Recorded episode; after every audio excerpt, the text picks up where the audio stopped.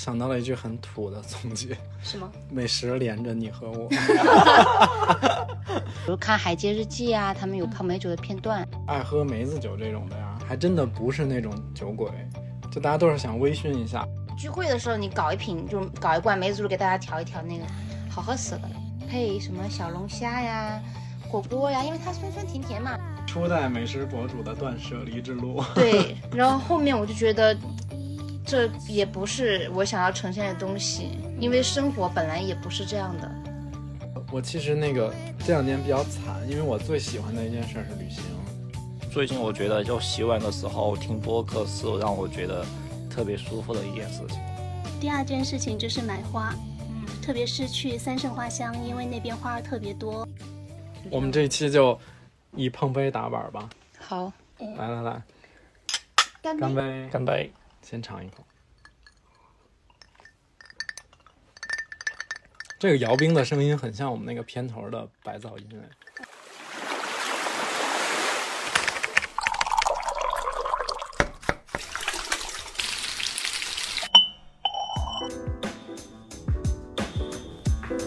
我们需要工作，需要闲暇，需要一些想象力以及理想主义。我们想要真正的潜入生活，听听城市的风味。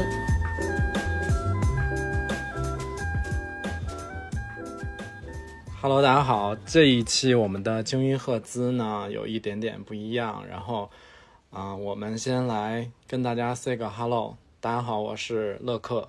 我是秋鹏，我是 House，大家好，我是丸子。嗯，因为我们这一期，嗯，是我们鲸鱼合资请来的第一个我们的冲浪嘉宾，也是我特别特别好的朋友丸子。然后，那我们先请丸子来做一个简单的自我介绍。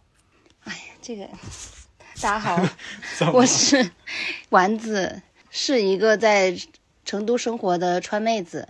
就平时的爱好就是吃吃喝喝。豆瓣的朋友可能有有些人会认识我，在豆瓣的账号叫樱桃肉丸子啊，就完了吗？啊，就你的生活就这么苍白，我们请你来要干嘛？我生活就是吃，就大家如果有什么关于吃的问题，很喜欢跟大家讨论。然后平时很爱做饭，只是因为现在对，因为最近暂时在装修，不能做饭，就非常手痒。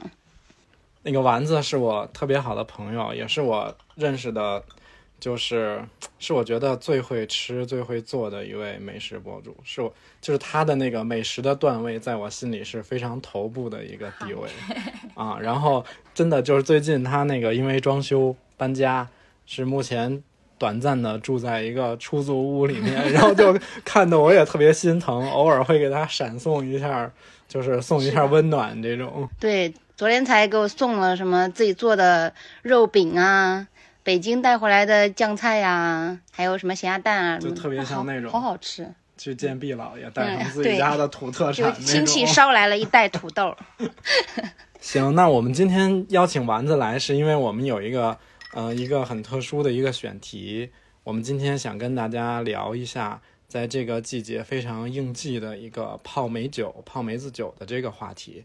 因为丸子也是一个泡梅子酒的，嗯，高手。对小大户达人，嗯，也是每家里是有很多存货的那一种，然后所以我们就请他来跟我们分享一下他泡美酒的这个过程，然后希望给大家一些参考。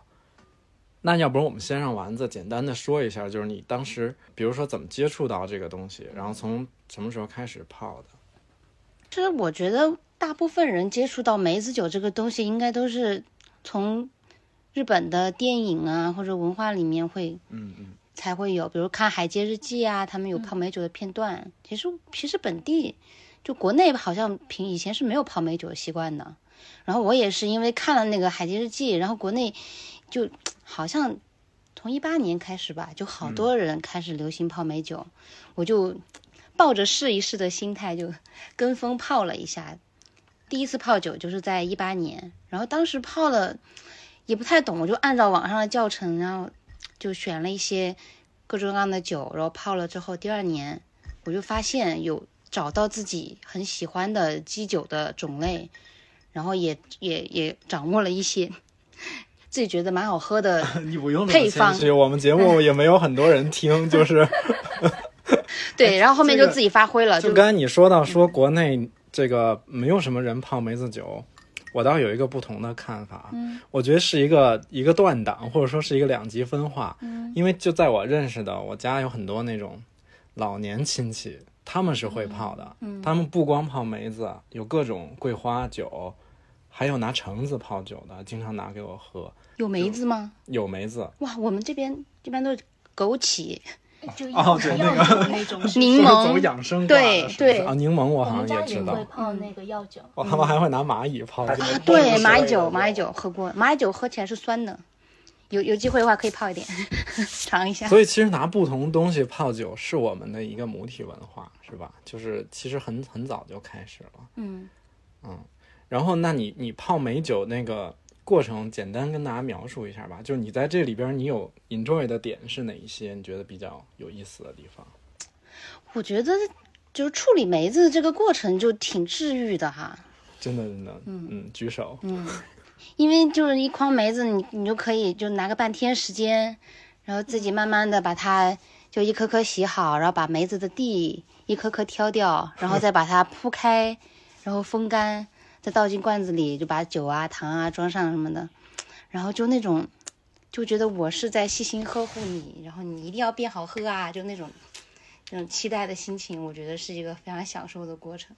嗯，我在洗梅子的时候，我最喜欢的一个觉得很治愈的瞬间是冲水的时候。嗯，就是它不是要泡嘛，刚开始，嗯，然后那个它已经漫过了那个梅子，然后有水花，那个水花溅起，拍照我就会觉得特别的纯净。嗯它会浮起来，就就在水水刚才你面上亮说那个一颗一颗挑梅子地，我就想到了我们上一期的还是哪一期，秋红就说他一颗一颗剥花生的那个 那个事儿，就很减压。就这种这种反复的有点像反复重复，挤黑头啊什么的，是不是 类类似的东西？也可以。恶趣味。我我其实跟他有一个一样的感受，因为我我有时候我也泡那个梅子酒嘛，我觉得泡酒的过程比你后边喝其实要愉悦很多。就后边喝的那个是在于大家分享，就是一个社交的环节。对，但那个泡的过程，就是你一个人跟自己独处的时候，然后去做一些简单的排列组合、重复的这样的事情，就显得特别的放松。而且就像什么晾梅子的时候，要把梅子那样一颗颗的整整齐齐的排列好。哦其实一定是会把它对，其其实倒也是没有必要那样排，但是但是自己就觉得那样一颗颗摆有必要啊因为你要拍照对，就是 可以，但没有必要。对。但但这样摆起来，就自己看着就非常治愈，非常开心。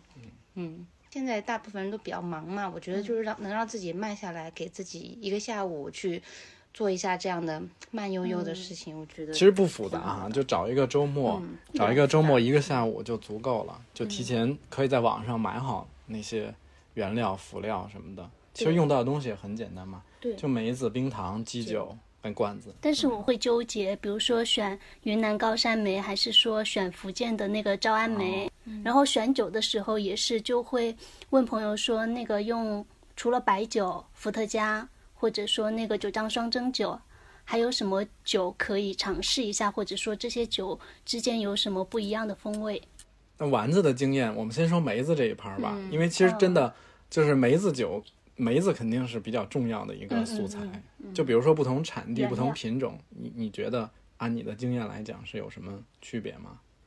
我基本上买的都是云南的高山梅子，嗯，就是虽然说福建的梅子它可能会早早上市一点，对，就可以早早。早点泡好，嗯但是我一般还是等的高山梅子，就和我们爱买的什么高山土豆啊、高山叉叉水果呀、就各种，因为它温差大嘛，然后日照时间长啊，所以它就会风味更明显。对对风味比较比较浓厚一些。就它那个气候，就就决定了它里面其实蕴藏的那个嗯物质、内含物质会比较丰富，比平原梅应该是要风味更浓一点。对，平原梅就一般都很大颗，然后高山梅子都偏小。而且会偏硬，是不是？对，然后品种我记得也有很很多哎，就是有青梅、红梅、胭脂梅，对吧？对我今天给大家带的这个就是红梅的，啊，这是红梅。对，这是。红梅泡的高粱酒的，泡了两年，一九年五月二十八号泡下的，多少度的高粱酒？五十二。哦，嗯，喝起来没有没有任何五十二的感觉吧我？觉得泡了两年应该 House 你要小心一点。或是一瓶啤酒的酿酒。对，因为刚才你一直不理我们，你就一直在那儿喝酒。因为真的很好上口喝。嗯，而且高度酒它其实泡完梅子之后，它的度数还会变低一点的。嗯，你如果五十多度，你泡完我感觉就是30三三十来度是吧。对因为它会被那个稀释，对，而且用高度酒的话，后会挥发一部分。嗯，你才能够就越度数越高，你才能放的越久嘛。因为酒不是有防腐的作用嘛，所以我刚刚你们也问到说有什么基酒的选择啊什么的，我自己泡到现在，我最喜欢的就是嗯高粱酒，因为它能泡个三到四年都没有关系，而且它。泡的时间越长，它梅子的风味儿吸出的就更更透一些。你们平时就是如果不说这种泡酒，你们是会喝中国白酒的吗？我是会喝的，我不会喝，我从来没喝过白酒。我也不会，哦，你们两个都不喝白酒，其实我也基本不喝白酒那就只有我了。啊，就只有怪不得今天这期要请你，要不然我们仨录不下去了就。白酒这一趴就经营不下去了。但我我一个疑问，就比如像梅子用白酒泡了嘛，它其实是没有发酵，是不是？它只是把梅子的香味啊什么之类的泡在酒里。对它和就自酿的那种葡萄酒那种还不太一样，它并没有说有产生那种发酵的反应，它只是就现在是要 diss 我们自酿的 那种低度酒，是不是？就自酿的那种。你你的出圈的那个作品是不是我也没有葡萄酒？就原理不太一样，一个是发酵，一个是萃取。哦，嗯青梅酒算是萃取萃取它就是通过那个这个这叫什么细细胞之间的那个浓度差，然后把青梅里边的那个液体跟物质整个溶解在这个酒里头。那他们有些梅子，比如说泡时间长了之后，它就那个果实看起来就皱皱巴巴的。会皱哎，刚刚正好有这个疑问，就是说有两种嘛，一种是你要是戳那个的话，它就不会变皱；如果你不戳的话，它就会变皱嘛。嗯，你先说，我们两个同时吸了一口气。深呼吸。其实一般接触泡酒的话，日本人他都是会习惯要去把它戳成那种这就跟那个炖肘子的时候扎几个眼儿是一个道理嘛？说的那样就不会容易皱。嗯但是我觉得在那样的处理过程当中，你手里面的什么汗液啊，或者什么，有可能会从那些针眼里面就搞搞到梅肉里面去了，有可能会容易坏掉。而且你看，你从第一颗这好几十颗，你从第一颗戳到最后一颗，它都是第一颗的时候，它其实它已经微微的氧化了，嗯，因为它是有伤的嘛。哦对对你说的很很很关键。你看我们泡酒的时候，买回来一箱梅子，先要把那个破皮的，然后比如有一点点发软的要挑出去，因为它跟生水接触之后，然后你你再放晾一下，你夏天又温度这么高，它其实很容易氧化变质。对，而且我是觉得戳那么多孔特别丑。有一点密很很吧？密孔啊，而且对，我觉得如果你要让我每一颗都戳孔，像我泡的量很大，一次泡个什么几十斤。这就不不算什么，不叫什么治愈的事情了吧？可能会戳到生气，就是 戳到后面不想戳了。然后后面我这个都是有条件的治愈。然后后面我又试过说不戳洞，你可以先只放酒，然后两个月之后再去放糖，这样它就不会那么容易皱。但是呢，我泡了这三年多，发现皱不皱就是就是一个玄学，就是我如果两个月之后再放糖的那一罐酒里边儿有还可能有皱的，也有没皱的。哎，我我一直就没没理解，因为我是之前看到过说有那个戳孔这种做法，嗯，但我之前试过，我发现我戳了几颗放进去，它还是会皱，对，就是它不会完全。的说那种平，而且关键就是我也没明白皱怎么了，对啊，我反正觉得它皱了之后很好看，真的，你那样嗯不皱就那样泡泡泡胀在那个罐子里，有有种奇怪的观感。然后你你就是你看到那个一颗一颗梅子从完整的饱满的那种圆润的造型，嗯慢慢的变皱这个过程，你会觉得这个有时间它的精华它奉献给了你，对对吧？我我把我把精华全部释放出来，我我这一辈子就就就够了。嗯嗯所以以前还有人问过我说，说泡完就梅酒喝完了，剩下的梅子怎么办？我说人家都把精华全部都都奉都献都都给你，你都喝掉了呀，你你你就剩下的那个残骸就就就不要了吧。但我会吃，我刚才还想问这个问题，我觉得就扔掉会不会就太浪费了？就比如说它可能还会有其他的就使用的方法之类的，就我是会吃它的。对，但你太多了你就吃不了了。我我会就是吃几个烧排骨，对，这个泡过的烧排骨炖鱼，它就会特别解腻，然后增加风味。对炖牛腩，对。然后我是那种我会拿它当咸菜吃，嗯，就就也不叫咸菜，就是一种那种解腻的小菜。小零食泡菜，对，然后你就直接泡完的那个梅子，尤其是泡了这种，比如两年、一两年之后的那种，它已经真的缩到很皱了，然后里面其实已经软烂了，嗯，然后就很适合就白嘴儿这么吃，或者你给它滴一点酱油当那个咸菜吃，配米饭啊。滴酱油我没有试过，回去要试一下。我一般都空口就直接那样吃。就好多日式料理或者说日式便当里，比如说它白米饭中间就放一颗梅子，但它那个不是酒泡的，它那个是就腌的它就是腌制梅干，对梅干茶泡饭那种。嗯，有的那个饭团里会加好多对，干日本人就是特别爱梅子这个东西。嗯那天我在 ins 上搜，就发现很多便当放了一颗腌制的梅子嘛，就结果发现它特别跟日本的国旗特别像。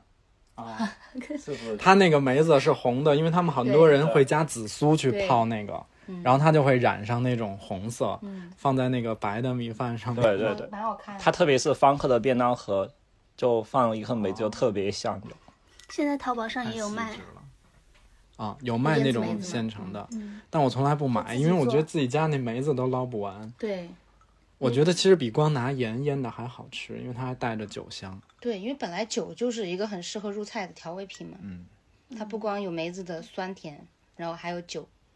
可以去腥味儿，真的那个炖鱼特别好吃，你可以下次吃试一试。正好去腥味。还有烧排骨，对，我是之前烧排骨放过，就什么糖醋排骨啊，或者别的烧排骨，你都可以扔几颗。如果蒸鱼的话，会用哪种鱼呢？是烧的鱼，就是就烧就是四川这边这种做法是对豆瓣儿也，鱼香味型的那家常种烧法，嗯，就是放豆瓣儿那些。我觉得还不太像，有点像那种家烧小黄鱼那样，不是特别。那不是我们北方的炖鱼吗你？们北方行，我，北方好不容易有几个美食，你们还要抢走，被说掉了真的是。然后就之前我看很多人他做美酒的同时，还会做梅子露跟梅子酱。对我都做过，做过吗嗯，做过。那个梅子露是怎么做？是干嘛用的？我的梅子露失败了，梅子露特简单，我还没说出，还没说完，怎么失败了？哎，对，我倒想听一下你那个失败的是、是怎么回事？就好奇。我分析有两个原因，一个是冰糖放少了，要不就是冰糖太大块了，不是用那种碎的冰糖。这就是泡失败，唯唯二会泡失败的两个因因素。都被我碰上了。我觉得他他完美的做了一个那个反面教材的这就是反面教材。嗯是这样的，其实它特别简单，它只需要用和梅子等重量的冰糖把它泡上就完了。然后要点就是你要尽量的把冰糖磨细一要点，敲碎是吗？对，要让它整个就覆盖覆盖就能够接触到梅子，不能让它让那个梅子对自己暴露着。对，不能让它暴露着，你就可以留一点儿，然后最后就顶上的时候，你你给它盖住，然后盖住之后，它不是会化吗？它化了之后就流下去了，你就隔两天你就那个叫怎么来着？就凭着转一下，就让就相当于每颗梅子都沾到糖，那样它就因为糖是防腐的嘛。糖糖就是一次放够，之后就不加了，对吧？对对对，然后它就它也会变软。那那个东西做出来干嘛用？喝呀，那个对苏打水就是跟其实跟低度酒泡的梅子酒有点像，但是它又没有酒精，你就特别友好。就没有，酒精谁要喝？就是比如说什么，应该会有一点点酒精吧，因为它要发酵。嗯，我觉得是没有的，它是糖浆。我觉得这个这个东西我们没法就不会。非黑即白的去分析，因为发酵确实会产生。对，包括梅子，比如葡萄、梅子这种水果表面，它会带野菌的，嗯，所以它可能会有发酵这个过程，但是可以几乎忽略不计。对超好喝。好好喝，就是梅子露加苏打水，嗯，你就就是一个夏天特别特别就尽兴的一小饮料。那个家里聚会的时候，你搞一瓶，就搞一罐梅子露给大家调一调，那个好喝死了。我前两天就是上个周末，我把我泡的一一大桶两年陈的那个梅子酒贡献给了，就是被切了，被我开咖啡店的朋友切走了。就他放到店里去做那个梅子酒的嗨爆，哦做嗨棒很好喝。啊，是吗？那我因为要试一下我那个我的那个我的那一桶的酒的底是用的白葡萄酒加白兰地，因为白葡萄酒度数太低了嘛，我就只放了一点，就提一点儿酸，然后主要是用的白兰地的基酒。我刚才刚才还想问，就梅子酒它可不可以作为基酒，然后调一些什么鸡尾酒什么之类的，就可以啊，我我前段时间去上海吧，我在一个酒吧，它就是有那种特调，我就跟就讲了一下自己的喜好，就说我喜欢金酒的基酒啊，像有一点酸酸甜甜啊，然后他就给我调了一杯金酒为基酒的，酒加了梅梅子我不知道是加了梅子酒还是梅子露，反正就是一个这样风味儿的。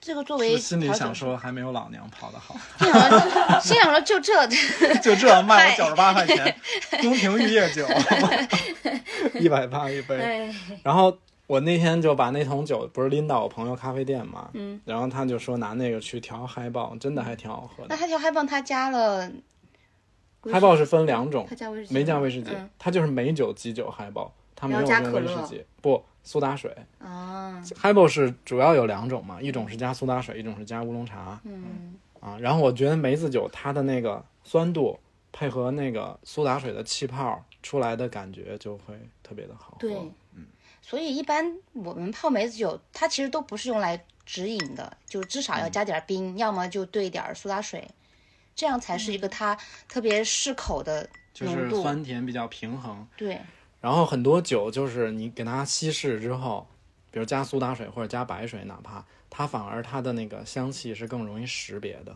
对，就你喝高度酒，舌头没有那么敏感，它会好多风味它藏在那个酒精里面，你感觉感受不到。这样可以把它展开。如果像刚才我带来这瓶让你们指引的话，你就会觉得这个 太太浓烈了，可能有点喝不下去。就感觉酿梅子酒的季节是夏天，但最适合喝梅子酒的时候是不是也是夏天？因为它大多数时候都要加冰，做冰饮的时候喝。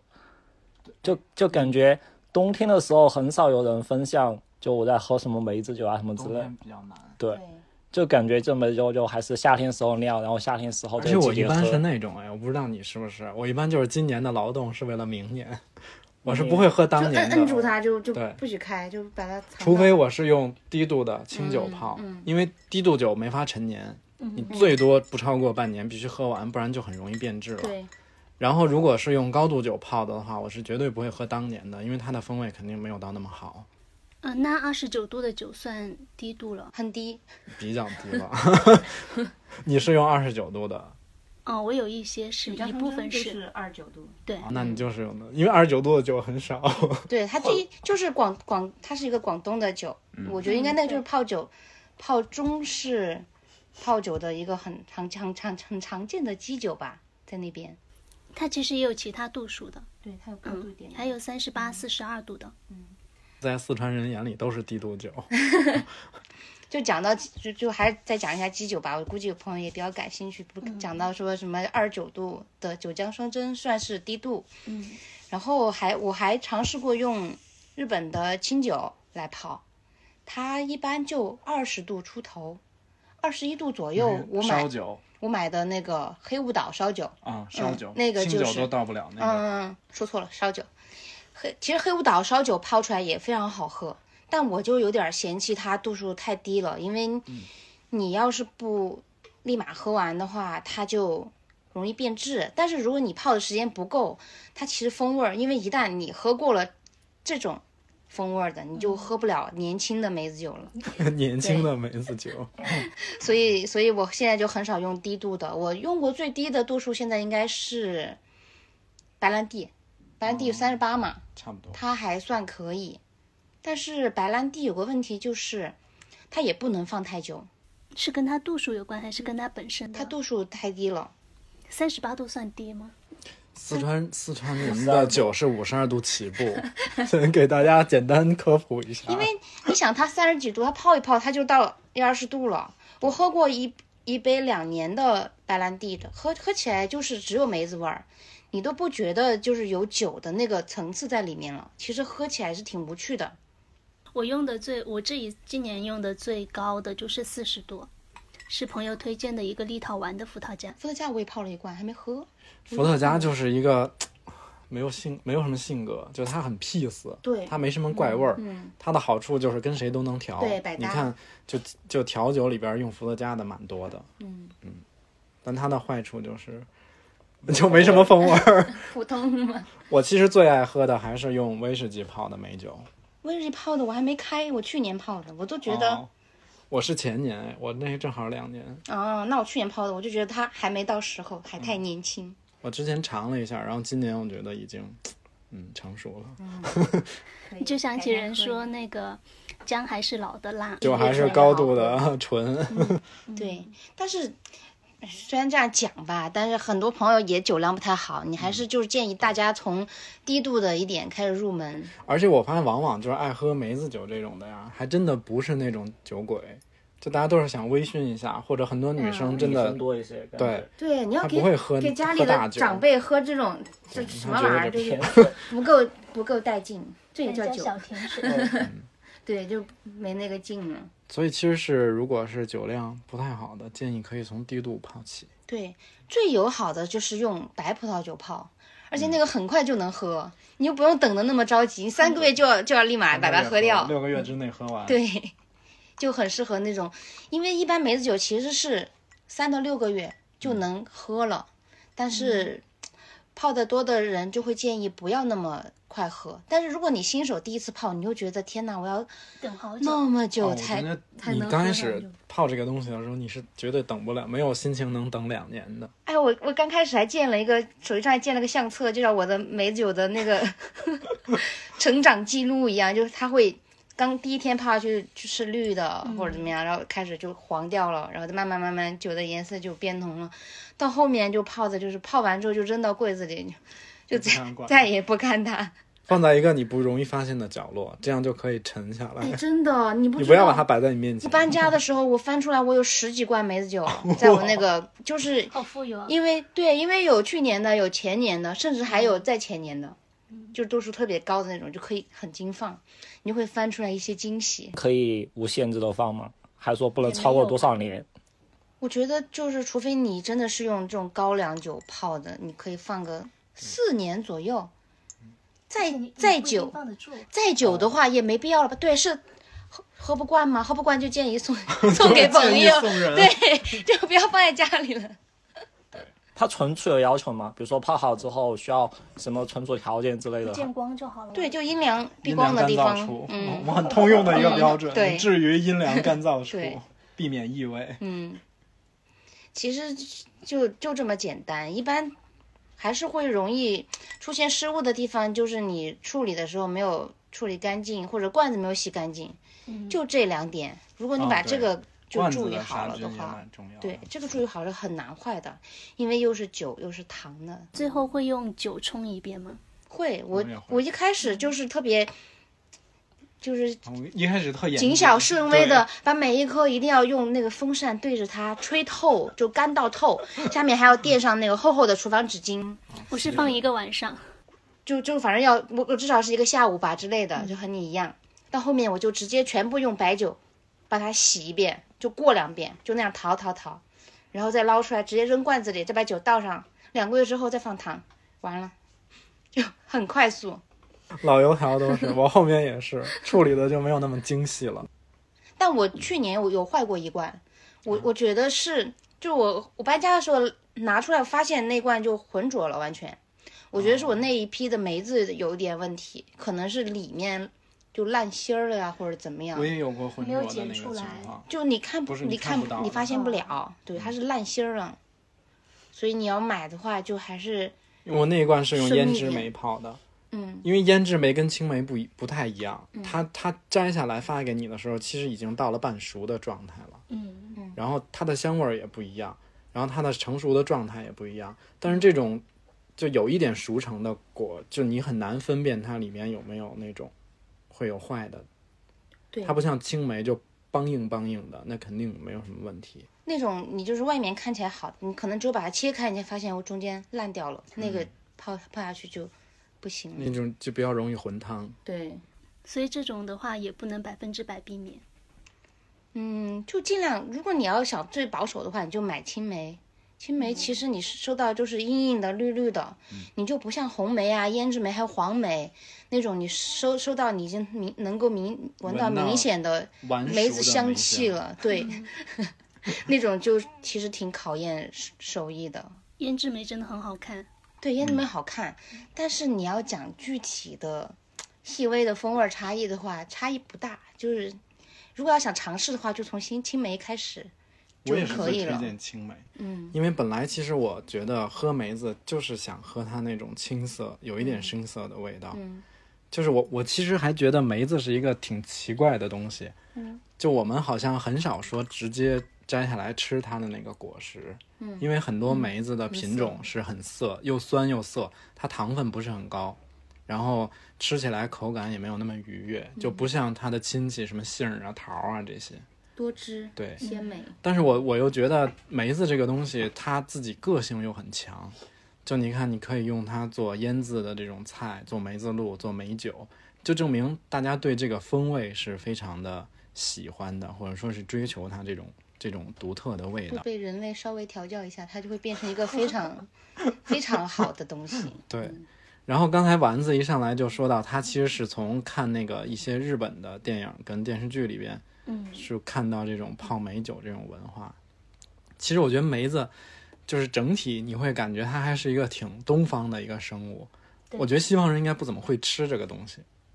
然后就是感觉中国、日本就把它就跟就跟丸子说的，就给它调教的很好。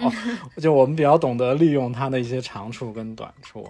然后我发现可能就是这个，比如说泡美酒，嗯、或者说整个这个梅子这个东西在，在中国跟日本，它是有一个，你们不能说是亚文化，反正就有这么一个小圈子，小就大家是认这个东西的。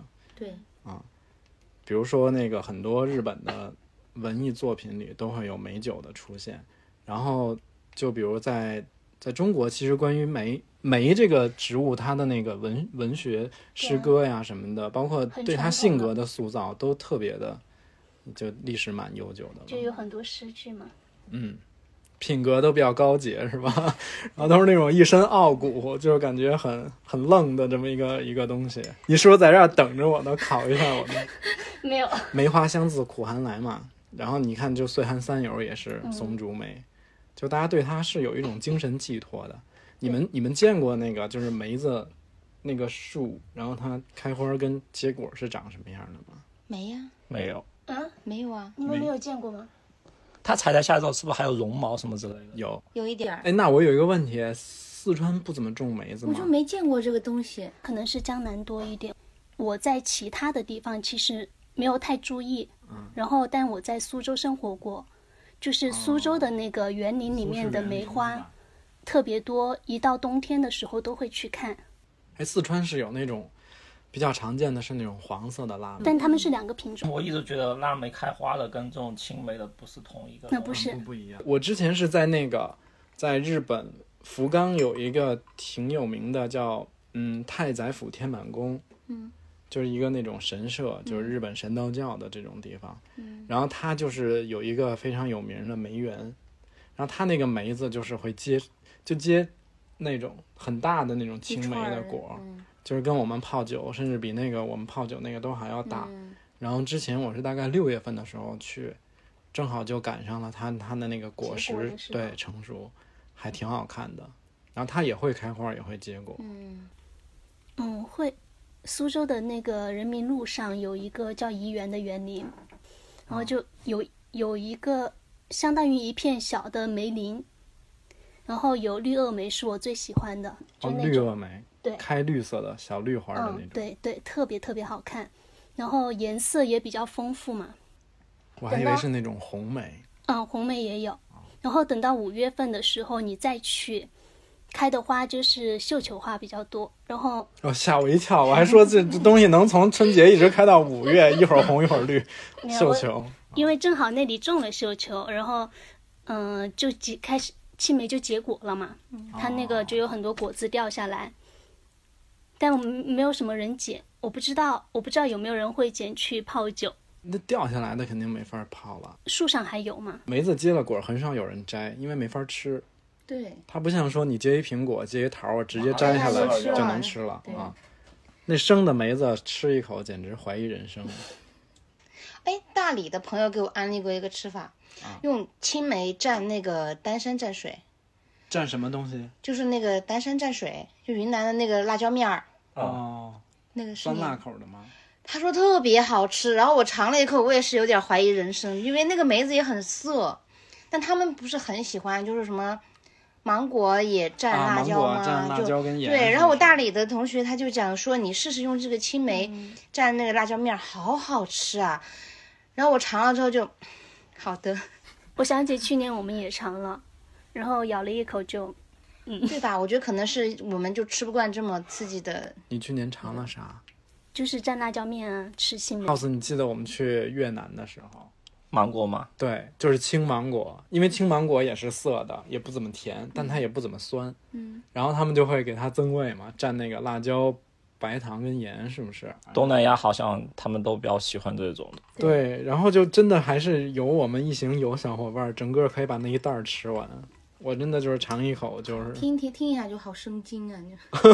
你就就就有时候感觉像东南亚什么西双版纳，就他们一些食物类型就还比较像，就对，就靠近东南亚的地方，挺像的。我觉得可能是就是跟他们生活环境有关系，热带就就热人家可能需要那东西吧。我们这边就是吃点辣椒就够了，吃点花椒，吃点辣椒就挺好。对，哎，你们没有开发出一个什么蘸花椒面的水果吃法吗？这很不不属于你们四川人。还没有人发现就是有什么可以跟花椒面搭的。嗯，我们期待美食博主研发一个比较 比较特殊的一炮而红的食。看有没有什么瞎搞料理，结果哎成了。花椒冰淇淋你们吃过吗？花冰淇淋吃过，那这是一噱头吧？对，呃被用了很多。就上面放一颗青花椒，然后吃起来也有一点花椒味儿。四川他们香肠里就放一颗一颗的花椒，你吃过吗？是那种嫩的花椒，对吧？对，有一颗一颗的，然后干你的。你切片之后又发现有很多花椒。我好爱那个，嗯，就别人听就外地人，这个外地人是不是听起来不可思议？我好爱吃花椒粒儿，就是花香肠和酥肉里面的花椒粒儿，那个是精髓。就对我我来说哈，还有就是我们那边吃卤牛肉会旁边有蘸辣椒面儿，然后一点花椒粒儿，一点儿蒜哦，就那样裹着吃哇，好好吃、哦！我之前分享过一次，我非常讨厌在食物里吃到花椒粒儿这个东西，就是面儿我可以接受，我知道乐乐老师有个非常牛逼的形容，他说那个花花椒粒儿我在我们金赫兹要分享一下给大家。是吗？对，就我我是这样啊，我不讨厌花椒那个麻味儿，而且我有时候是喜欢的。然后甚至是它出现在一些像酥肉这种咸口的东西，我是觉得很棒。嗯，但是这个花椒粒儿有一个问题，就是你经常吃一些炒菜、干锅啊，什么酥肉这种东西，火锅，就那个花椒啊，它煮一下或者弄一下之后会变成半颗，就形成了一个半圆，然后这个半圆就会在你的这个叫什么上嗓膛，就是你的牙上牙上颚这个位置。形成一个负压的吸附在你的这个善恶里面，然后你就，尤其是如果你在跟一些特别就不是很熟的朋友在一起，你说你怎么办？那牙签儿不行用手难看，然后一一直就拿舌头在嘴里拱来拱去，拱来拱去，真的太难受了。去卫生间。然后有时候你弄不好，还会把它往里推，它就会接近你的扁桃体，就会形成一个非常难受的一种状态。懂的人都懂这个，嗯 被吸过的人都懂。这个是一个那种负压魔咒。太理科了，这形容，第一次听到的时候把我笑惨了。我们接着往下走了。料理我们还没有讲过，有没有嗯，可以推荐一下？就是梅子除了我们刚刚说的，包括梅子茶泡饭呀这样的，还有没有什么其他推荐的？比如说跟牛排，类似于这样的。我觉得它更适合跟猪肉和鱼肉，因为日料里面它有那个梅子秋刀鱼，但它那个也是盐渍梅子梅子的做法。我觉得他们用那个梅子是解腥解腻用的，对就这个用途会比较多。对，其实，在四川来说，梅子做菜，我我都是跟云南的朋友学的。好像这边因为就是不怎么产梅子，所以大家对这个食材就特别陌生。你看广东人吃烧鹅会配一碟那个梅子酱梅酱，哦，对，就刚才不是说到梅子露吗？然后也可以熬梅子酱。嗯梅子酱我做过失败了，哎，为什么会失败？我我做酱 很喜欢听翻十有，八九都失败，为什么呢？因为我比较粗犷，我不会像丸子那样把每一个步骤消毒的很干净。哦，然后像酱这种东西啊，它又没有那种高盐、高糖、高油、高酒精的保护那你是没舍得放糖？啊，因为我对我比较控 那个糖啊，我我有一点 我懂，太甜的东西那我那个东西，我有些时候也是舍下不了那个手。它就会就是你刚做出来哇，特别棒，特别高兴，然后把它装在一个你认为很干净的小罐子里，放在冰箱里，嗯然后嗯、呃过大概两三周，你就会发现表面好像可爱的小小对小可爱的小绒。毛，可爱的小霉菌就来了。对，哎，那里面有那种，就就是纤维，纤维的那种是属于正常的吗？还是说你会把它挑出来？我其实它我我在熬麦酱的时候，我会整整颗的那样去熬，嗯，因为它把籽要弄出来，就把就把籽夹出来，对，然后它就是大果肉嘛，大颗粒，嗯然后你可以用来抹吐司啊，然后 抹吐司，怪不得你熬那么甜。对呀、刚刚还说什么说到梅子酱来着？我说烧鹅，哦，对对对，就烧鹅就是蘸那种很腻的东西，蘸烧鹅那个就特别搭。因为那个鹅肉它比较肥，嗯，然后肉也比较大，要解腻是吧？就是你如果给我这一盘烧鹅配上这梅子酱，我这一盘都能吃了。你要不配，我两块就放下了，对，两块他就把你放放倒了。真的就腻住了，把北方人都腻住了。我最近用那个梅子酱泡水，然后我说那个纤维就是因为你泡水的时候嘛，它不是不会完全融化，然后会有一些纤维物质在里面，嗯，那没法挑啊果果。肉啦，嗯，嗯，所以它是正常的嘛。对，它正常的，它就是果肉。在熬梅子酱的时候，我也觉得它挺神奇的，因为它本来不是那种又轻又硬的嘛，然后你过一道水之后，它就变黄了，再把它捞起来，再加糖啊什么的，然后发现哎，去夺它的时候一下子就破了，然后那个籽就可以捞出来了。嗯，对，House，你有吃过一些跟梅子相关的料理吗？好像就刚才说的烧鹅，然后其余的就暂时不是特别能想起。还有就是那个日本国旗的饭团儿，是不是？对，之前在家里做过一次茶泡饭，但它也不是梅子酒，就只是一个腌制的梅子。哇，你这样泡饭都要用酒，这个人也真的是有就点就我刚才想问，还有个问题，就比如说我们喝梅子酒的时候，会搭配一些什么食物，比较下酒之类的嘛？就纯饮就挺好喝了，其实。我们都是聊天下酒，是不对是？然后，然后一般能想到的就是配什么小龙虾呀、火锅呀，因为它酸酸甜甜嘛，你就兑到一个你、哎它还挺解辣的。对你兑到一个很喜欢的比例，然后你你你想大口畅饮的话，你就给它兑稀一点，多加点冰，你就吃那种又油又辣的东西的时候，解腻、解辣、解咸。而且都是加冰的时候喝，特别清爽也。所以说，梅子真的就是夏天的季节限对，而。且它那个酒精度你也可以自己调配嘛，酒量不好就就搞多加点淡一点，嗯，可以大口畅饮，还挺尽兴的。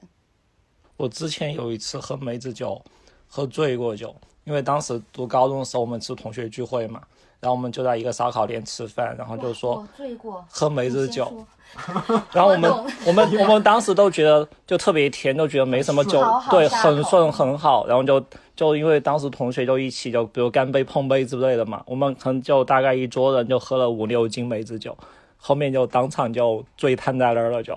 你们一桌俩人吗，没有，有七个人还是八个人，就反正平均下来一个人可能喝了差不多有一斤左右。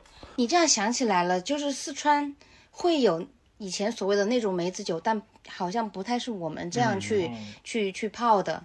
然后那个梅子酒就搞得特别甜，对就很顺，但是它那那个基酒又很差，应该就是什么杂醇也蛮多的。然后因为很好下口的原因，你可可能断片儿就在一瞬间，你你就不知道了。对，而且那个醉起来特别难受。嗯，就是泡酒醉完之后有点容易上头，后遗症会比较明显对，后劲儿特别大，而且他那个酒要是不好的话，你第二天废掉了。就那是我几次醉酒中最难受、印象最深刻的一次。就要不要把另外几次也分享一下？喝泡酒喝醉，我觉得真的是醉酒 top 三里面难受的。我觉得可能跟他那个杂醇还是有关系，对因为就是杂醇他可能用的那种酒散酒，不太好，对，嗯，他就容易有那种头痛欲裂的那种，就跟喝了茅台不上头一样，是不是？就 而且他那个，谁拿茅台泡过梅子酒吗？哎，我我真的见过有人，就是有那种泡酒的买家，就是有人会晒嘛，很多人晒泡梅子酒，就是有人拿了两瓶茅台去泡的，但是因为我不熟，我就没有办法采访一下，说这个酱香型的梅子酒是什么味道。下次我拿一瓶茅台，一瓶那个青花郎，青花郎不了吧？嗯，好难喝青花郎。反正就是我我我一般泡美酒还是会用那个一般的酒，我不会用好酒，因为真的没必要。哎，我刚忘了分享一点，就是除了用四川的高粱酒，就高度的吧，我也用过青海的青稞酒，还有大理上苍，云南的糯米酒，就这三种都算是高度的你说的糯米酒是那种原酒，还是说蒸馏的高度酒？它应该是蒸馏的高度酒吧，度数挺高的，好像四四四十五度的样子。一般的米酒度数很低。嗯，不是那种醪醪糟水原酿的那种。啊，就原酿的这种酒，最多也就到十几度了，嗯它再高不了了。如果觉得高粱酒还是有点不太能接受的话，可以去买青稞酒或者是糯米酒来泡，它闻起来就不就是比较清不是这种就是很刺激的味道，就有糯米的香气和青稞的香气在里面。对，因为他们糯米的香气跟青稞的香气本来就挺挺突出的，嗯，对吧？然后你泡完之后，它喝起来，我觉得口感会更更圆润一些吧，就就喝起来比较好下口，而且它度数还够，你就可以多泡你用一青稞泡完梅子酒，可以一边喝一边跳锅 庄，有一种那种康巴汉子的气质。我喝完了，我没没有冰了是吗？还有冰再拿点去，算了吧，算了吧，我我喝茶。你们会做那个盐渍青梅吗？盐渍青梅我没有做过，但但但但它也算是美酒季当中的一个很、很很重要的项目。很多人会配套，就说泡点酒，梅子酱、梅子露，然后四件套。对，反正就就各各来一点儿。我自己是没有做过，哎，对，好像除了泡酒、盐渍这种之外，我是吃过那种梅，就是梅干，就零食，它属于蜜饯类的那种东西，甜的吗就？比如跟杏脯、桃脯差不多。但它真的是梅做的吗？你看配料表了吗？好像话梅不是梅子吗？话梅好像不是梅子，话梅就是单独一个品种？好像是李子。你说那是西梅吧？西梅其实是李子。反正对对，有些有些哦蜜饯它其实就不是。所以哪些水果可以用来做蜜饯呢？我吃过桃、杏儿，像他说的李子、西梅这种。我们家那边吃的比较多的是柿饼、我家会吃柿饼，柿子啊，啊，就是你们家会产柿子吗还？挺南方的，居然我觉得柿子，我以为是北北方的。对，哎，柿子的话，其实在安徽、江苏啊，你别告诉我从西安寄过去的。不是不是不是，哎，你们知道安就是安徽跟江西的交界处徽州吗？经常如果看一些那种旅游推送的时候，是很容易看到冬天的那个有一棵柿子树，然后光柿子那种。对就特别好看，然后白墙黑瓦，原来江西是一个深度这么广的一个省份，失敬了，失敬了。然后蜜饯，呃，不是蜜饯，就是那个柿饼嘛。我的曾外祖母就是我外公的妈妈，她那个时候还裹着小脚。我特我小学的时候，她还在。然后他有一个铁罐子，里面就会装很多柿饼，感觉我不知道他藏了到底有多久，但很少拿出来。只有我们去的时候，他觉得特别开心的时候，三年陈的柿饼 是吗？你们是不是会觉得那个曾外祖母像哆啦 A 梦一样，就他从罐子里可以掏出永远有掏不完的那个柿饼？嗯嗯，然后反正就是那个柿饼外面不是有一层霜嘛？嗯对，然后小时候吃的东西又特别少，又能吃到那种果干类的东西，还是挺开心的，就会觉得好奢侈啊。但是柿饼应该是没有加糖去腌的。可能是它本身，因为柿子本来就比较甜，嗯，我觉得有可能是它本身的那个甜味儿出来的。因为我吃吃到过的柿饼，它都是就直接柿子本人，然后放干，就就就那样的柿饼。他们好像有些采摘前在树上都已经干了，就干了之后再采摘下，然后再放时间。对，它不会掉下来吗？它不会，就就有时候看照片上就会有一些在树干上它没采摘，然后它已经就扁了就。我吃过西安的、呃陕西的柿饼，陕西柿饼嗯挺有它那个名的富平是富平啊，富平柿饼嘛对，挺出名的。富平柿饼是那种它不是扁的，它是圆的一颗，对，它是是那种变成长条，就是变成对对对，那种椭它不是圆枣不是核型扁的，对对对对对。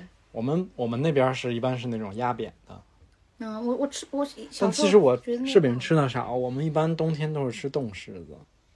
哎，我没吃过，你们没吃过冻柿子吗？我吃过好像，就是因为那个柿子它虽然甜哈，但是柿子本身有一种涩味儿，就它会有点涩口。嗯，然后因为北方冬天比较冷，嗯那个柿子，比如说它成熟了之后，天气其实已经很冷了，嗯然后你就可比如说摘下来之后，你直接放在窗台上，它就结冰了，就冻了。嗯，你再吃的时候，你它一边化你一边吃，就完全感觉不到涩味儿，就是纯甜的种。那应该也是就很很早以前谁不小心把柿放那儿冻住了，我不知道是不是有也一个舍不得扔掉，然后的故 事，舍不得扔掉，还是把它吃了吧，发现哎挺好吃的。可能是曾外祖母留在那儿舍不得吃。其他的呢，还有什么？比如说那种做零食比较好吃的，那个杏，哦我说这个字说的不标准，挺标准的。标准吗？杏。鼻音出来了。对，因为我家我家属是新疆人嘛，然后所以就会吃到很多西北的，就枣啊、杏啊、吊死干儿那个东西叫什么东西？吊死干儿，你这个就不是很标准。吊死干 就是就是杏，嗯，它也是跟刚刚 House 说的，哦在树上干掉了之后再摘下来的一个一个。对，因为新疆就太哦干了嘛，太好干了，所以就会有一些这样的，还有无花果啊，干的无花果，包括我的家乡内江，它是甜，它以前叫甜城，因为内江以前是产甘蔗的，所以就会跟自贡正好相反，一个盐城，一个甜。对一个一个很很甜，一个很很辣，可盐可甜。哇哇，太棒了，这个要拿去做内江自贡的旅游 slogan 呢。打下钱，对，然后我们那边就有糖厂、蜜饯厂，小时候就会吃到一些更奇怪的冬瓜糖，你们哦吃过吗？冬瓜糖我吃嗯过吃过。就是冬瓜糖啊，橘皮，橘皮也是用蜜，陈皮，泡水喝。它不是陈皮，它是用糖腌的橘子皮。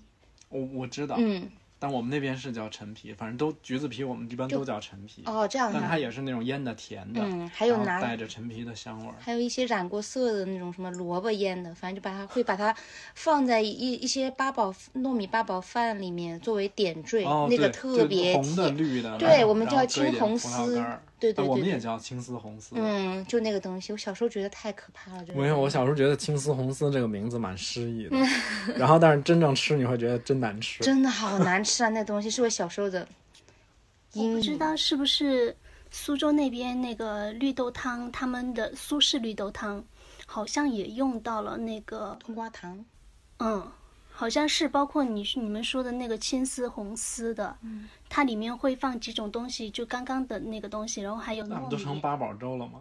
哇，我好向往苏苏州绿豆汤，你你见过那个吗？我没有啊，好想喝。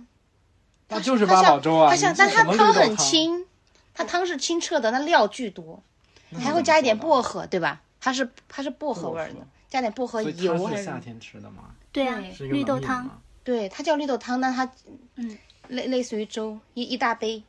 我刚开始吃不惯，后面也吃不惯。那这你这个句式也是 学到了，学到了。乐山有什么这种特产吗？因为乐山人，我觉得乐山人也挺爱吃甜的。乐山挺甜的甜皮鸭、你是拿甜皮鸭当蜜饯了是吗？就蜜饯方面的，就好像跟刚才大家说的差不多，就比如说柿子啊、杏啊，然后这些冬瓜啊什么之类的。但一般我们家里面都不会做这种，我感觉成都、四川这种很少会自己做，好多都是外面买什么之类的，不知道是不是我们家他们都不会。我们也不会做，我嗯，们一也是只会般一般也是买买。的，我感觉这个自己做也挺容易失败的。我去哎，我前年去新疆的时候，我在喀什逛那个大巴扎，嗯，我惊了，这真的是在一个卖葡萄干的摊位上有十几种，不夸，张。大大小小，红的、绿的、黄的，有各种香味儿的，带玫瑰香味儿的什么的，就各种葡萄干对，马奶子啊，嗯，嗯，马奶子因为我原来一直以为葡萄干就是那种绿的、小小的，嗯，那个叫无核白，好像叫。哇，太专业了。还有什么香妃王呐？咱们新疆有人是吧？对，咱们去新疆培训过的。嗯，但那个也是真甜，新疆葡萄太甜了，新疆的水果都新鲜，的我都吃不了，还别说那个啊葡萄干儿了，就是那种。鲜的水果，你吃着都有点齁。嗯，贵腐葡萄，哦，你真的是就是离不开酒这个东西了。贵腐，那个是用来酿酒比较多的吗？对，它也是跟 House 刚才说似的，它那个葡萄熟了之后，它先不摘，嗯，然后它挂在树上之后，会有一种叫贵腐的霉菌来来，其实它是有一点长霉了，然后长霉之后，它就会变得更甜，然后脱水更甜之后，再拿来酿酒，就酿甜酒。我觉得这个就是把东西发酵以后再做成另外一种东西的这个传统是全世界都有的。而且，特别不光神奇，是酒特嗯。对，真的很神奇。《风味人间》里面不是有一期专门讲那个发酵，时间吧，反对，就反正就是类似的那一期，我也挺有印象的，就讲了各种，毛豆腐，还挺好奇他们以前是怎么一步步搞成这样的。它吃的味道也没有那么怪，我觉得在安徽比较多一些。臭干子，臭干子好臭，我是吃不惯。哎，我们这一期聊一些愉悦的东西，这种怪味儿食品，我们回头单独开一期聊。再开一期是吧？对，还想来，可以欢迎入 仓。聊吃的都想来。听众朋友不知道我们那个现在录音的环境，我想采访一下丸子，你刚进来的时候有没有惊讶到？因为丸子刚开始一到这儿还问我说：“我们等一下是一人一个大麦克风吗？”我说：“你想多了。”我说：“我先带你去看一下我们录音的地点环境是啥。对我跟大家描述一下吧，我我们今天是在优美茶的办公室的一个小仓库里录的，然后我们现在坐在了一格被清空的货架”里专门里，给你腾空的。对，然后我的周围都被 哇，今我才发货品现今天有包围花儿，今天居然有鲜花布置在仓库里，结果可以向日葵这我们的高配置啊。其实感觉挺像那种美国大片里有一个什么特牛逼的那种，在嗯自己家的地下室搞了一个那种秘密基地，对一个神秘的组织在这里。播客，就所有好多美国大公司都是从车库里面出来的。借你吉言，我们最好。对，所以那就欢迎丸子入仓，入仓入嗯入仓入仓。入仓 快乐。然后我们最后最后再来说一下，就是丸子平时在忙什么？因为你是就是是一个美食博主嘛，然后平时要上班吗，平时是要上班的，只是工作时间比较自由，就是我不用坐班儿，所以就会利用自己能分配的时间去很多地方就找找好吃的呀，然后在在网上分享分享。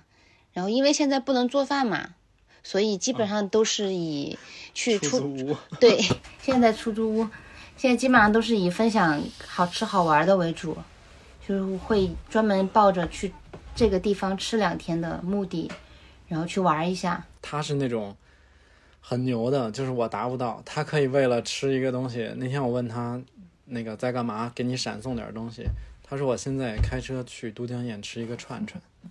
都江堰哪个串串？那个串串哇，好好吃，它叫慧姐，慧姐打价钱，慧 我们的那个商务都已经孵化出来了，是不是？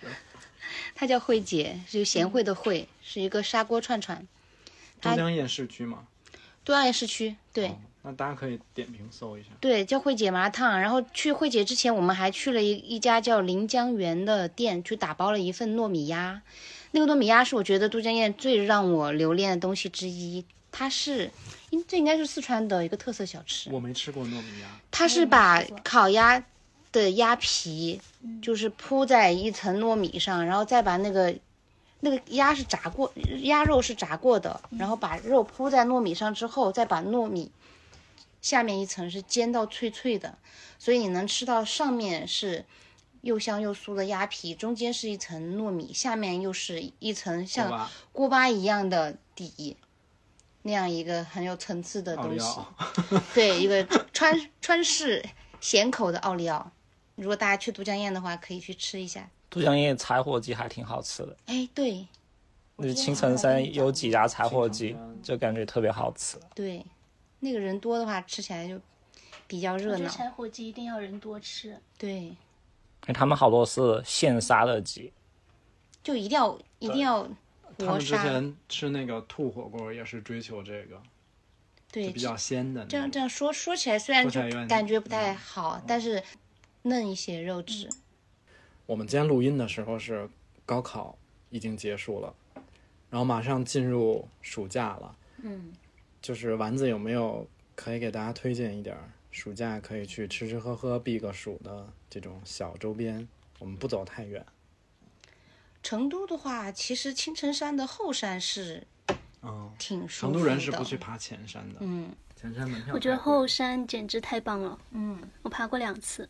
你要有时间的话，就去后山慢慢的溜达溜达一下，去踩对去茶水。四川人说要哦，他们踩水很夸张哎！我茶跟大家讲，四川人会把脚泡在水里打打麻将将，在哪儿？在邛崃是吧？我记得。五台山好多地方都可以，平乐古镇，嗯然后好多古镇好像都有这种项目都。应该标配吧？就是你要不能打麻将，你就 没人去了。但它水特别凉快，对啊、因为山里流出来的那种山里的水。对，嗯，就如果要去周边玩一下的话，就是邛崃方向啊，青城山方向啊，就就我觉得还蛮好的。哎，邛崃邛崃有推荐吃的吗？邛崃其实我还没有专门去吃过，但是有以前去过天台山，但那个时候就是附近随便找一下，就没有专门是为了去吃而去吃个几天。感觉下次可以，咱们可以约一个去玩两天，吃一波邛崃。其实有一点超出我的半径了，我的半？径最远是在安仁和那个崇州 我州。刚刚说错了，我说成五台山了。我想说的也是天台山。哦，五台山这更远五台，山是浙江那边的。山西，浙江是普陀山。就邛崃吃的特别多。哦，这个 house 比较有发言，人家邛崃有人。我们媳妇儿是邛崃的嘛，哦，然后就邛崃，比如说有荞面，然后还有渣渣牛肉是不是？对有渣渣牛肉，那个我好渣牛肉在一个古镇上，在一个小镇上，叫卧龙的一个小镇，是什么牛肉干吗？它的牛肉碎，牛肉碎，一锅牛肉碎，然后全部是你可以舀起来拌饭吃，特别下饭，哦起码要吃三碗就是当脆勺用。对，这个我家属也是去吃过，他就说过一定要带你去吃，这个太下饭了卧龙。的地方，就起码吃三碗饭。就它跟乐山的跷脚牛肉就特别像，但它就完全做法不一样，但就特别下饭，特别好吃。它是带汤汁的牛肉碎，它是红汤在一一锅里面红汤的。然后里面有什么萝卜丝啊什么之类的，嗯，可以值得像丸子一样单独开车去一趟。对，我下次开车还我还没吃捎上我。过对，我们可以约一下 去上见识一下这个好像东西。从。来是有点远哈。就从来就坐高铁二十多分钟就到了，就从西站坐，然后开车的话一个小时。现在可方便了，现在嗯那个那个方向的都可以坐动车。嗯，到雅安都很快什么之类的，对，，到雅安也是西站，但对我来说有个挑战，就是要首先我要去到西站。还不如就直接开车一马对。对我我我一般就是这样的心态，我要到西站的那个路上，我都已经走一半了，我一般就直接开车了，因为我住在所以我一般就是去乐山比较多，因为在南站坐车很方便，像坐地铁一样就到了乐山。南站去了乐山太方便了就。嗯其实我有几个问题想问那个丸子，就是十块钱一个，支持付费，知识付费开始我。我我看了一下那个呃你的豆瓣嘛，然后最新的一篇就是讲你在出租屋的时候怎样拍那个照片，嗯，就怎样把照片拍的好看。那你在那个就是分享这些东西的时候，因为它又是美食又是吃的嘛，然后等你拍完照的时候，你会不会有那种不想吃它的感觉？嗯，就说实话，有些时候是会的，因为你要想，如果要要拍的比较久一点，布景比较比较细致一点的话，其实那个东西已经错过了它最佳使用使用的对最佳使用的点。但是我现在都尽量不要去做一些复杂的，就用一些道具啊、一些布景啊，那样看起来很假，我都觉得尽量要贴近真实的生活，就呈现实物的，就以他为主角，就简单呈现他本人就好了。以前我是会的，我以前做早餐会每天早上起来就。搭搭建一个，我家有一个台子是 假的背景板，然后我还会买一些什么纱布啊，然后蕾丝边儿啊、花儿啊那些，就把它布置在周围，然后又做一些很浮夸的那种，嗯，卡通的厚蛋烧，那个乱七八糟的。初代美食博主的断舍离之路。对，然后后面我就觉得。这也不是我想要呈现的东西，因为生活本来也不是这样的，所以现在就直接端上桌就对于开餐。你刚刚不是说你最近在装修新房吗？就对一个美美食博主，还有对食物特别喜好、特别擅长的人来说，就厨房是不是你特别装修的时候特别重要的一块区域？对，我我我先抢一句，我我巴不得再再再来一期。他们家的 他们家的厨房真的是 对于一个喜欢做饭的人来说，看了之后是会有心动的感觉。嗯好期待可以分享一篇装修什么的。可以可以，好想看那个弄好的照片。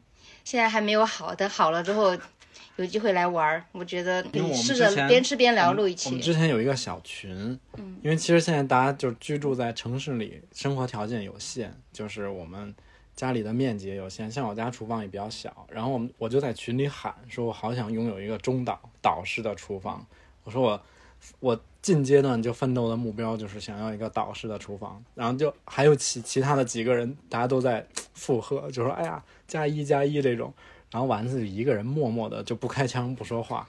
后来我去了他们家才知道他已经拥有了，就特别拉仇恨。现在现在换了一个房子就会更宽裕一些，而且拍照更好看了。因为其实不光是对厨房的配置吧，我觉得就灯光，你在家里面拍照也很重要。嗯，就我会特意把灯光布置的特别适合拍照。摄太重要了。对，嗯我们大家要是有有兴趣的话，以后可以再给大家聊一波。就讲到这种，我就还挺挺想跟大家分享的。那我们以后等他装修好了之后，我们去考察一下。嗯如果他做的东西足够好吃，我们再单独开一期，让他聊一聊厨房的陈设。还有一个小问题跟一个大问题，好，就是你自己酿酒的话，包括你自己喜欢吃的那些美食，身边的朋友会不会特别受影响？我觉得这个逻辑应该是因为我喜欢美食，嗯。喜欢吃，然后吸引到了，比如彼此吸引到了一些同有同样爱好的人。你如果有一些人，他本来他对食物的需求度就不是那么高的话，其实你很难说你通过后期的就说哇，我很会做饭，我很爱吃，我要专门为了吃去一趟旅行，很难去去说服对方要跟你一样。有一样的目的和心态，我觉得这样也也不太好，因为每个人有自己的生活方式嘛。但是你可以在这个过程当中交到一些跟你志同道合的朋友，我觉得这个是一个更大的收获，会让你的人生因为你的爱好而变得更更充实、更饱满。就是其实身边的朋友会聚起来的朋友，他本身就是很喜欢美食的，喜欢这些比较想到了一句很土的总结：什么？美食连着你和我。真的，因为你看，我给他闪送都是一些特不值钱的，什么土豆啊，还有自己烙的饼。你说这东西拿出去哪好意思送人？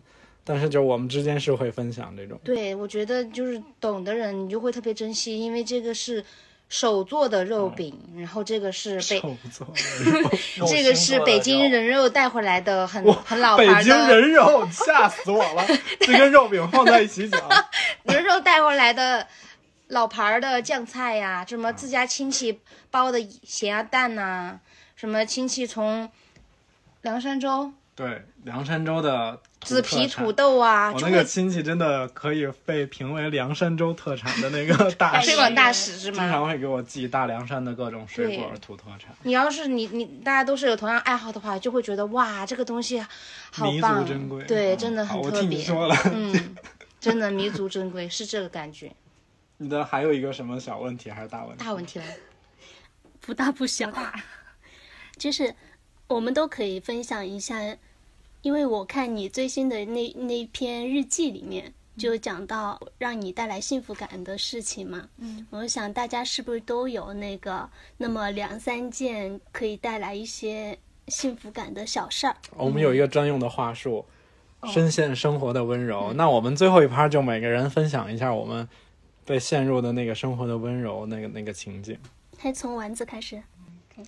我这个话题，我前两天还在跟朋友聊。嗯我觉得对我来说就是做饭、打扫卫生和拍照，嗯就是对我来说这几个东西都是很能让我解压的事情，因为我可以在当在做他们的瞬间去全神贯注，不被任何东西打扰。像我一般很累了啊，我会去做点饭，因为自己在厨房里面就哒哒哒倒倒腾一下，就觉得哎挺棒的，挺有成就感的。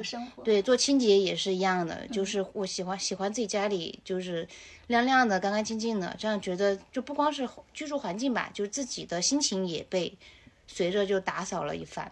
然后摄影的话，我是觉得能够留下很多动人的瞬间，因为那个瞬间大部分都是不可逆的，尤其是你在记录和朋友之间的那些互动啊，我们出去玩的一些回忆啊，那种，那个是就是不可复制的东西，我会想要把它记录下来、珍藏下来，所以我很喜欢去就是捕捉捕捕捉捕捉一些这些东西。浩斯浩斯竟然在纠正丸子的普通话一，个普通话不标准的人。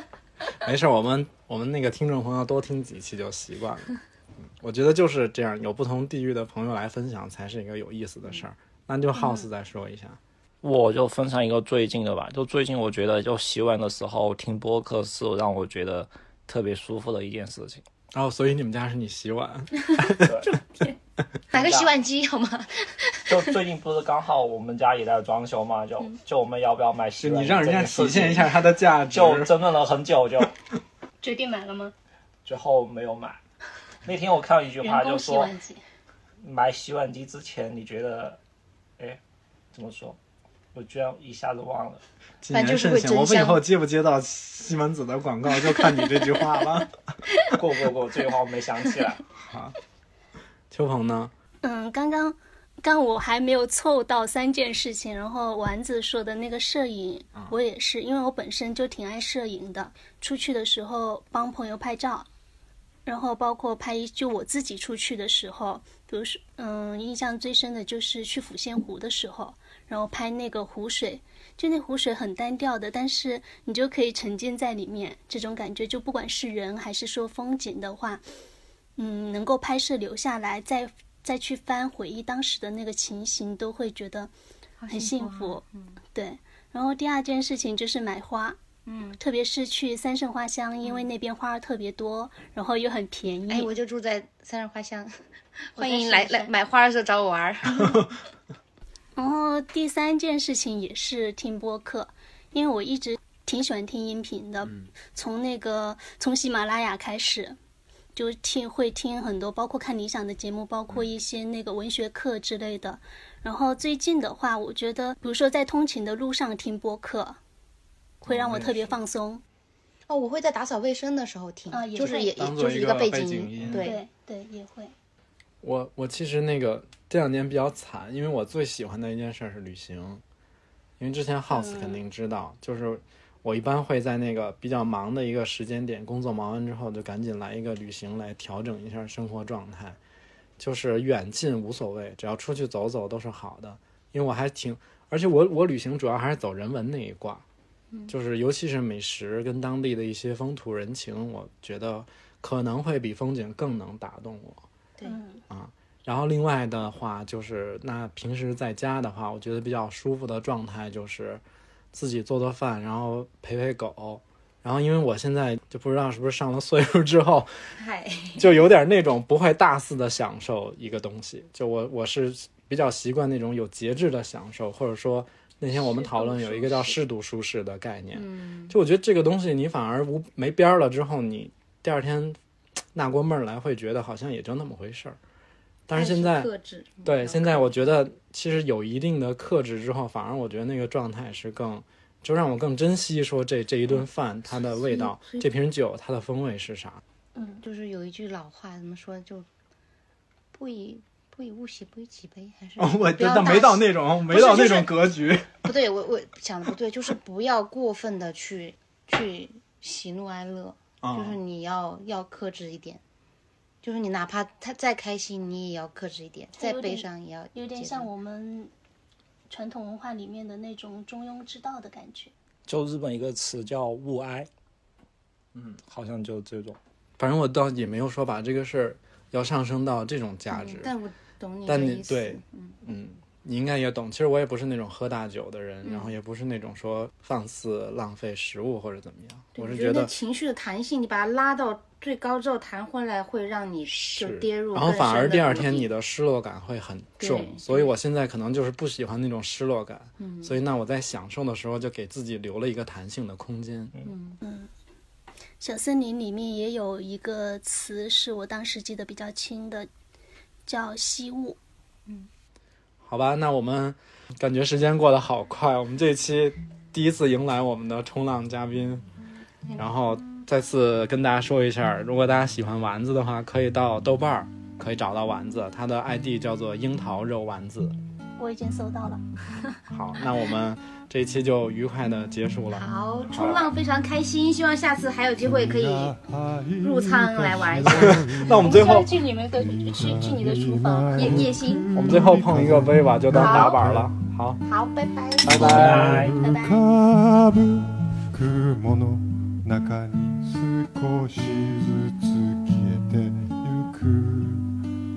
遠く高い空の中で手を伸ばす白い雲。君が吐いた息を吸ってぽっかりと浮かんでる。ずっと昔のことのようだね。川面の上を雲が流れる。